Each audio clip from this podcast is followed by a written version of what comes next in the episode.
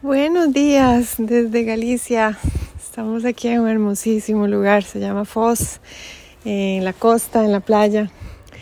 Y bueno, estoy esperando una cita con mi terapeuta física, que Caro me trajo una increíble mujer, una sanadora verdadera.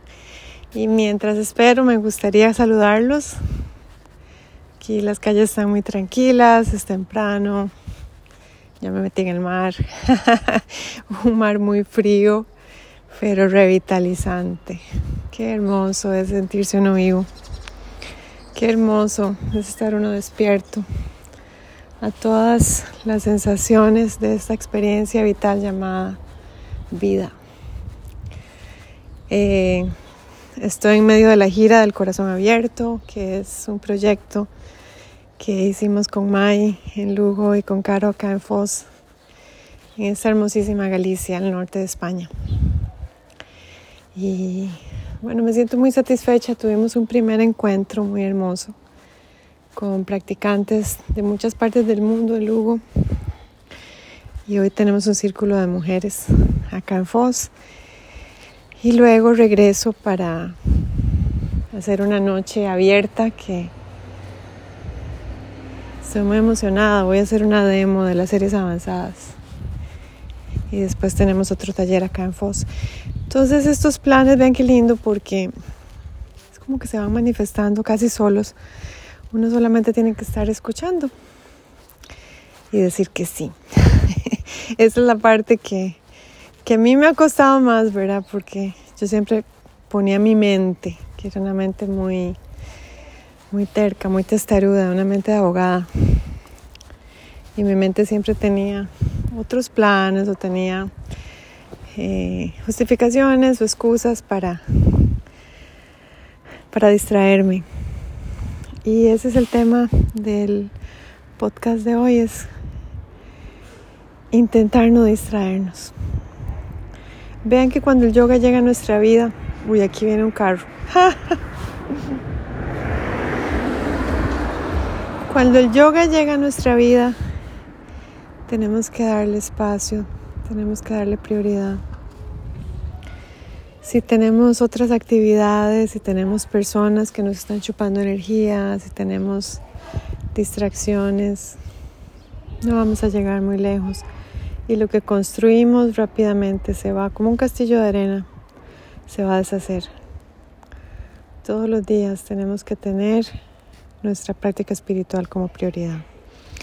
Y vean qué interesante, acomodar el resto de nuestra vida alrededor de nuestra práctica espiritual. Yo sé que a muchos les parecerá esto radical, pero obviamente que es algo que no hacemos inmediatamente. ¿Escuchan? ¡Ay, qué hermosas son las gaviotas! Lo hacemos poco a poco. Y aquí recuerdo, ven qué increíble, las, las gaviotas entraron a la ciudad. Ay, aquí las estoy viendo. Bueno, me recuerda muchísimo la historia de Juan Salvador Gaviota. Que vean qué lindo. Fue un libro que yo leí cuando yo estaba niña y vivía aquí en España. Y mi papá lo estaba leyendo en los años 70. Fue uno de los primeros libros de, digamos, de la nueva conciencia. Y Juan era una gaviota que no estaba interesada en comer y comer y comer como el resto de las gaviotas. Él quería aprender a volar y todos los días practicaba y todos los días hacía de su vuelo su prioridad. Y el resto de las gaviotas pensaba que estaba loco, ¿verdad? Obviamente, muchas personas pensarán que perdimos la chaqueta, la chaveta, y les pareceremos excéntricos, tal vez un poco, digo yo que desfasados. Eh, muy acuarianos. y yo creo que en realidad toda esa gente está muertos de envidia de que nosotros estemos cumpliendo con nuestras aspiraciones más profundas. Eso es lo que pasa, por eso es que las personas pueden hacer comentarios, pueden criticarnos, etcétera, pero eso no nos tiene que distraer. Las distracciones vienen de una mente que todavía se aferra a, digamos que a la aprobación de otros, Aquí me voy a sentar. Hay un restaurante, pero está cerrado, así que me voy a sentar aquí. no hay nadie. Y digamos que esa validación que estamos buscando en otros seres, nunca, eh, nunca la vamos a encontrar. Eh, tenemos que, estar conectados con nuestro ser más profundo y encontrar esa paz que llega de, no traicionarnos, de estar en sincronía y en sintonía con nuestro ser verdadero, con mayúsculas, y le llamo yo. Aquí vienen unas señoras hablando, qué lindas en la calle. Y yo estoy sentada en una pulpería. Vean qué interesante. Una pulpería es un lugar donde venden pulpos. Ajá, este lugar se especializa en los pulpos. No a las distracciones. Yo sé que todos tenemos relaciones, tenemos también trabajos, tenemos eh, vidas sociales, profesionales, románticas, etc. Pero tenemos que aprender a enfocarnos. Hmm. Y a ser muy valientes para sostener nuestra verdad.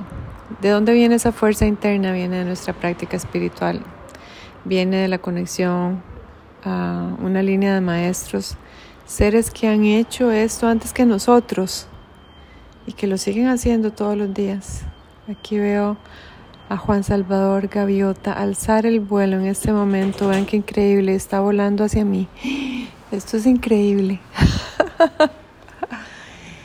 Tenemos que ser los Juanes en nuestra práctica, estar tan seguros de que el vuelo es lo más importante que podemos hacer en esta vida, que aprender a volar es nuestro derecho de vida. Hmm. y aquí viene una cita de una película argentina que, me encantaba, El lado oscuro del corazón.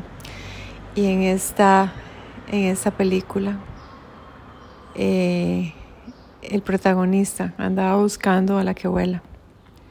Andaba buscando a un alma que fuera libre como, como él anhelaba serlo.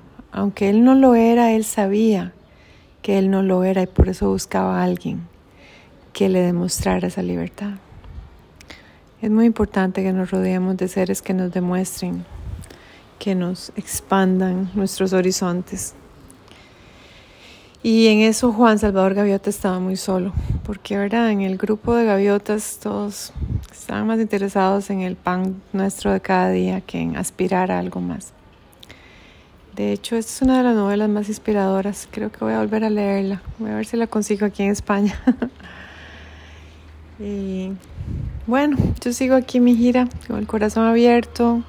Estoy muy inspirada por este lugar, por la gente tan cálida, de corazón amoroso que, hemos topado mi esposo y yo en nuestro viaje. De verdad que uno no tiene ninguna idea de lo que va a encontrar en un viaje y, cada día de este, de este camino aquí en Galicia ha sido muy satisfactorio, muy hermoso, muy inspirador. Así que voy para mi cita, ya, ya es hora. Voy donde esta hermosa mujer que es una yogini avanzada, aunque todavía no lo sabe. y estuvimos hablando de India y bueno, al rato que también termina en Mysore, quién sabe. Mientras tanto, yo les mando un gran abrazo cálido desde esta Galicia. Ah. Aquí por media calle. Y muy segura de cada paso que estoy dando y a todas las mujeres que vienen hoy al círculo en el estudio de Caro, bienvenidas. Qué, qué hermoso conocerlas y espero que esta sea una reunión de corazones abiertos, como ya lo sé que es, que es así. Y ya mañana nos vamos para Italia y vamos a estar en Italia también con amigos. Vamos a estar en un taller con mi maestro de filosofía en Mysore con Lakshmisha en Roma. Estoy muy feliz de, estar con toda la comunidad italiana ya y seguimos nuestro camino con fe, con confianza, con el corazón abierto. Hay que enfocarse. Las distracciones pueden traer consecuencias devastadoras para un practicante espiritual. Hay que enfocarse, no hay que dejar que las necesidades afectivas de otros seres nos distraigan. Tenemos que ser contundentes en nuestro deseo, tenemos que ser muy claros en nuestras decisiones y escoger. De eso se trata el camino espiritual, de escoger nuestra práctica espiritual por encima de cualquier otro deseo. Porque todos los deseos eventualmente desaparecen. Lo único que se sostiene es el final, nuestro anhelo por Dios, por la libertad interna, por ese ser verdadero que somos. Cada día, cada minuto, sin duda alguna. Namaste.